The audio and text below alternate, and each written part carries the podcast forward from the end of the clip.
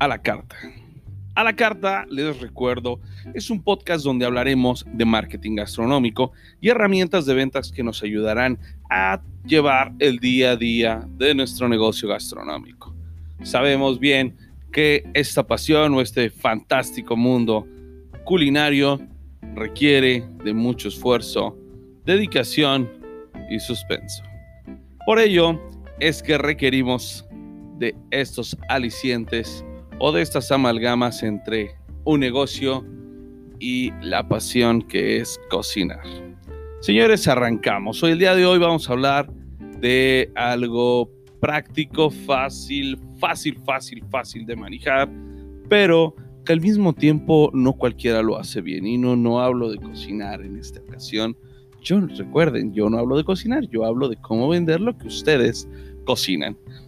Por cierto, yo soy Leo Ricardes, tenía yo que dar mi comercial. Soy Leo Ricardes, tu asesor de marketing gastronómico. Y con esto continuamos. Hoy vamos a hablar de tu menú. Y te voy a dar, como siempre es costumbre, en estos eh, segmentos, en estas secciones que es a la carta, te voy a hablar de tres cosas que no debes de hacer con tu menú. Tres cosas para las que sí está diseñado tu menú y sobre todo la recomendación idónea de un servidor para llevar el día a día y lidiar con tu menú. Perfecto, pues con ello arrancamos. Yo no quiero, y vamos a partir de ahí, necesitamos dar una definición. Yo no quiero decirte qué cocinar. Para eso tú eres el experto. Tú sabes, tú fodas, tus fortalezas, tus oportunidades y amenazas al respecto de tus habilidades culinarias y tu preparación académica. Pero sí te puedo decir la percepción que tus clientes o comensales pueden recibir de ti a través de los servicios y productos que tú les ofreces.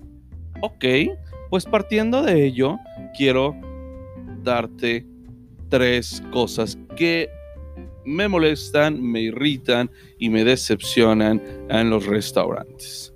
Primer cosa, y la hemos repetido mucho. La verdad es que soy fiel, acérrimo enemigo de este punto. La incongruencia. Por favor, sé congruente. Eh, tu concepto, tu negocio, tu target deben de ser congruentes con tu carta. Si tu concepto es música prehispánica, no dudes en utilizar eh, una carta tal vez con, una funda ahí tejida a mano, no sé, de piel, cosas prehispánicas que van de la mano con tu concepto. Pero si tu negocio es fast food y tú te pones ahí a, ponerte elegante con tu carta, créeme que parece que, que alguien se le hubiera olvidado esa cartera de piel y no fuera una carta.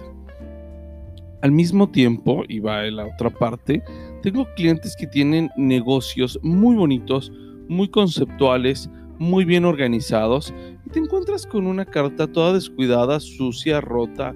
Por favor, estás reflejando el descuido que tienes hacia tu local. No solamente hacia tu carta, porque pues la impresión que das es si así cuidas tu carta, ¿cómo estarás cuidando lo que no veo? Tu cocina, tus alimentos, Así es. Por favor, amigos, no lo hagan. Segunda cosa que me molesta y que no debemos hacer en estos casos, en las cartas. No tengas las cartas en cualquier lado. Dales el cuidado, dales el respeto que se merecen. Recuerda que son una herramienta de venta.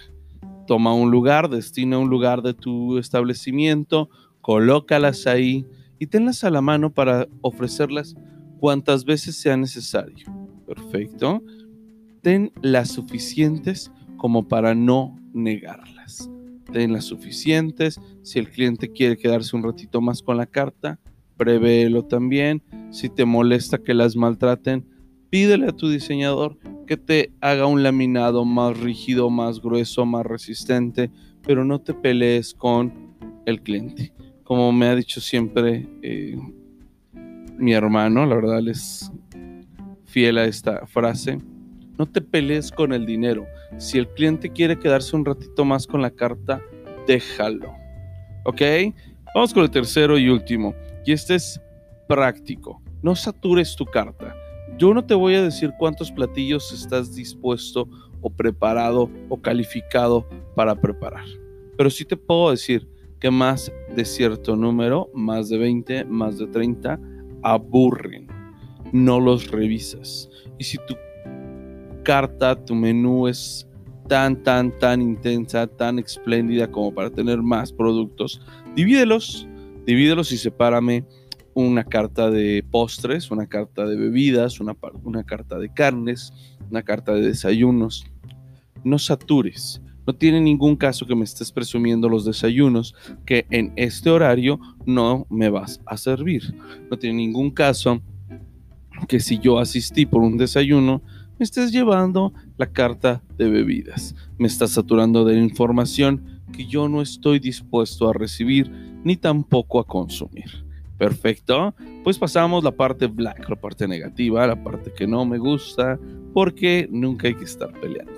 Vámonos con la parte positiva y aquí vienen los consejos, aquí vienen los hacks que quiero hablar contigo, que quiero que escuches y te lleves para el día a día en tu negocio gastronómico. El primer positivo, quiero que lo entiendas. Los colores de tu negocio van en tu carta. El logotipo de tu negocio va en tu carta.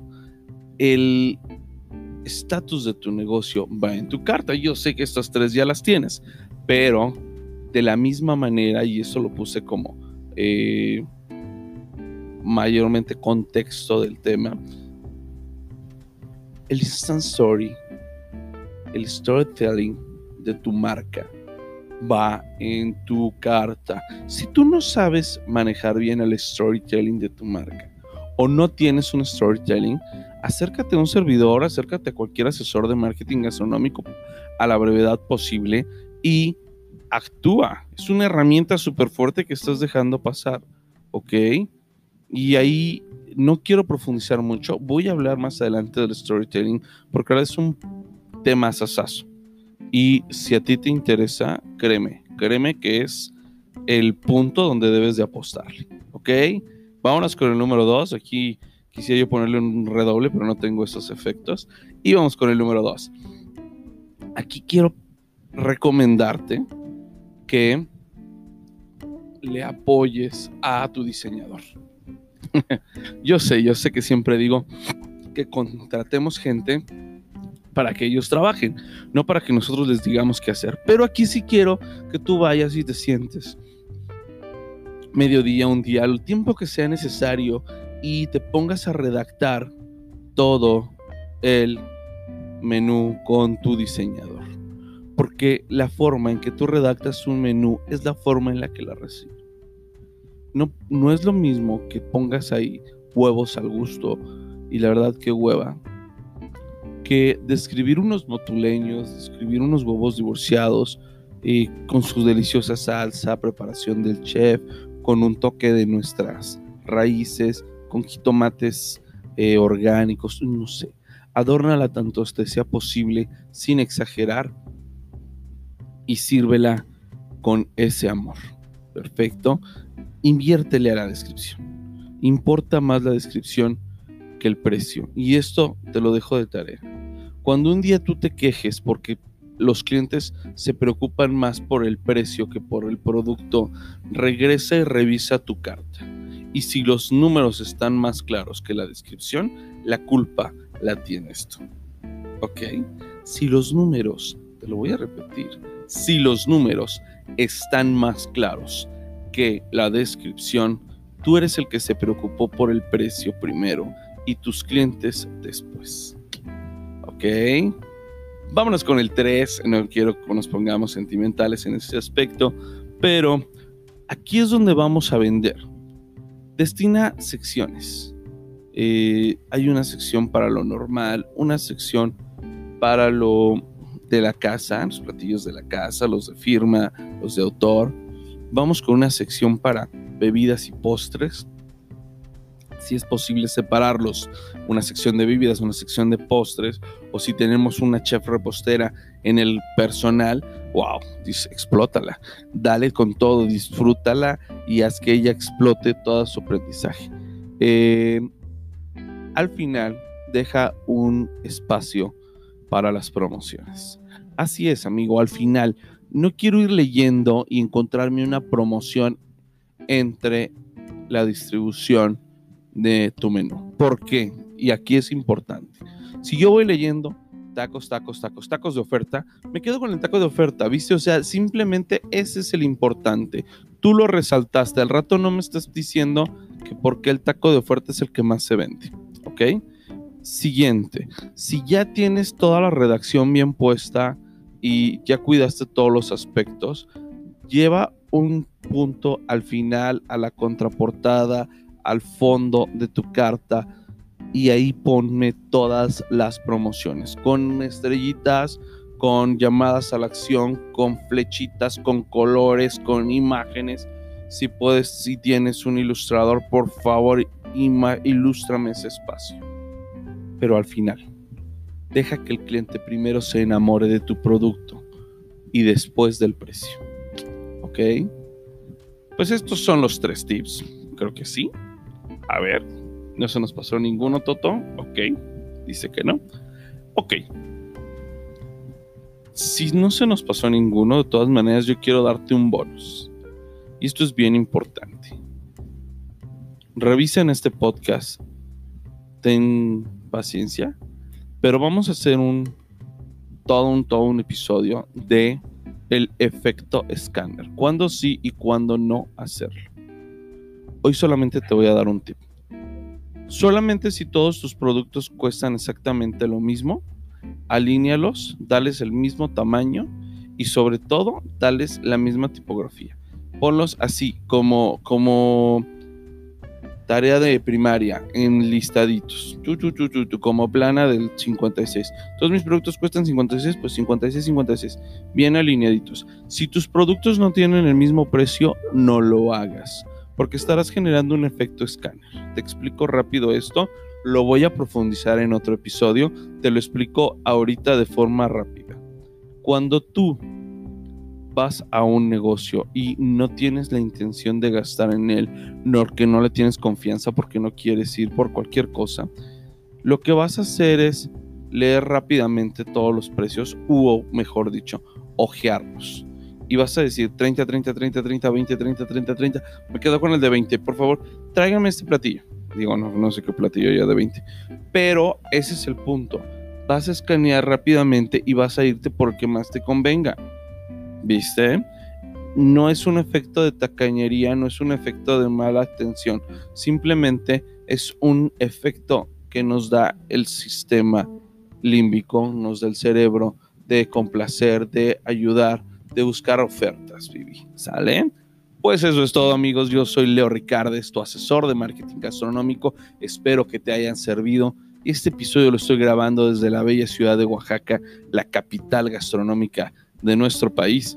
Yo aquí resido la mayor parte del tiempo, salimos bastante, la mayor parte del tiempo aquí en nuestro estado, otras partes pues nos toca ir a trabajar a Puebla, a Veracruz, tenemos excelentes clientes por allá, los quiero los adoro mucho eh, desde Paquito Tacos, Paquito Tacos, los saludamos hasta el señor Fondant, que tiene una, ay, ay, ay, una vez que nada más hablo del señor Fondant me acuerdo de sus pastas. Y, nos toca salir mucho. Entonces, pues desde la capital gastronómica de mi país, Oaxaca de Juárez, y con todo el amor del quesillo que estoy saboreando el día de hoy, me despido de ti. Te deseo el mayor de los éxitos, siempre mesas llenas y cocinas encamotadas. ¿Sale? Te quiero mucho, cuídate mucho, dale con todo y sobre todo disfruta día a día de tu negocio. Esto es todo por hoy y a darle. Gracias y hasta pronto. Lucifer, córtale